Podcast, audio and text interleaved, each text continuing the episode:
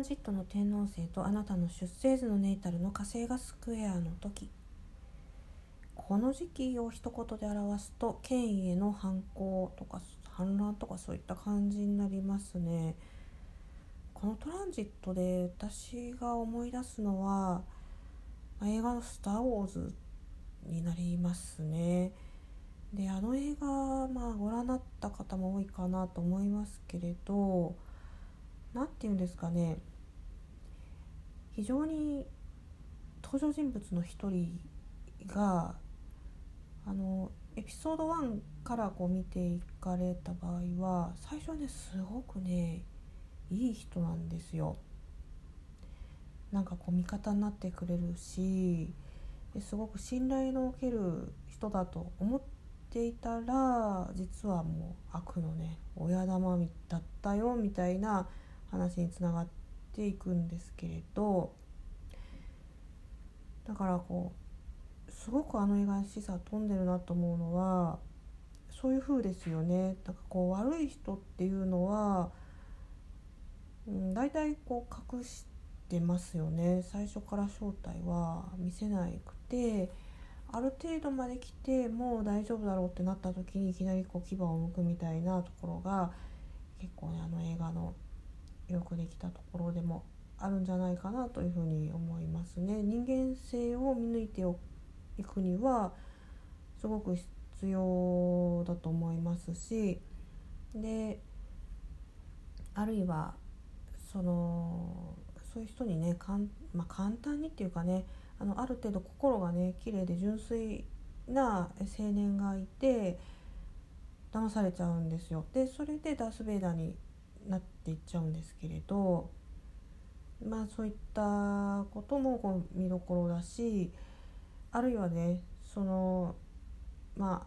あアナキンスカイウォーカーの、まあ、一応こう面倒を見てきていた人がいるんですけれどねオビワンっていうね、まあ、その人も最後までね弟子をこう切れなかったんですよね殺せなかった。で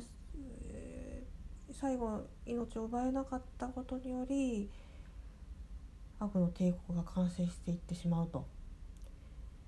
本当にねこんな人間性心理を語る上で面白い映画ないんじゃないかなっていうふうに思うんですけれど皆さんはねいかがでしょうか？もしね見たことのある方だったらわかるかもしれないですけどね。私はどうですかね？あれもすごいもうちっちゃい時からもう、うん、小学校上がる前からとかね見てるんでもうなんかこう自分の人生のね一部になっちゃっているぐらいなんですけれどでちょっと話がまたそれちゃったんですけれどでこの権威主義で、えー、スター・ウォーズみたいな、まあ、時代にね今なりつつあるかもしれないと超管理社会に向かっているかもしれないと。だからと言ってもいきなりこう反抗を見せるのはあんまり賢くないですよね。うん、もしそういうふうに感じることが世の中であったとしてもうまく立ち回っていく必要があるかなというふうに思いますね。で特にその犯行権威の相手が、まあ、上司だったり学校の先生だったり、まあ、いろいろあると思うんですけれどあんまりその反抗的な態度を見せると絶対うまくいかないので、まあ、ちょっと知恵を使って、立ち向かっていくっていうところがすごく必要なんじゃないかなというふうに思いますね。でこのトランジットは何が重要かっていうと、まあ、そういったこう権威への反抗をしやすいんですよだからそれに対する安全策っていうのを先に考えておいた方がいいと。でこれはトランスサーフィンの理論にもこう合致するんですけれどいろいろこう怒りが湧いてくるかもしれないですよ。で衝動的になんかこう相手に言っちゃったりすることもあるかもしれないですね。だけどそういった時に保険をかけておく。失敗した時に、まあ、どういうふうにするかを先に考えておいて行動するっていうのがすごくね実は重要だというふうに思ってます。でそうすることによって破壊的な行動から逃れることもできるしまあ、さらに言えばそのさっきの「スター・ウォーズ」じゃないですけどね、まあ、悪の親玉なんかに、目をつけられることもちょっとは減るかもしれないですしね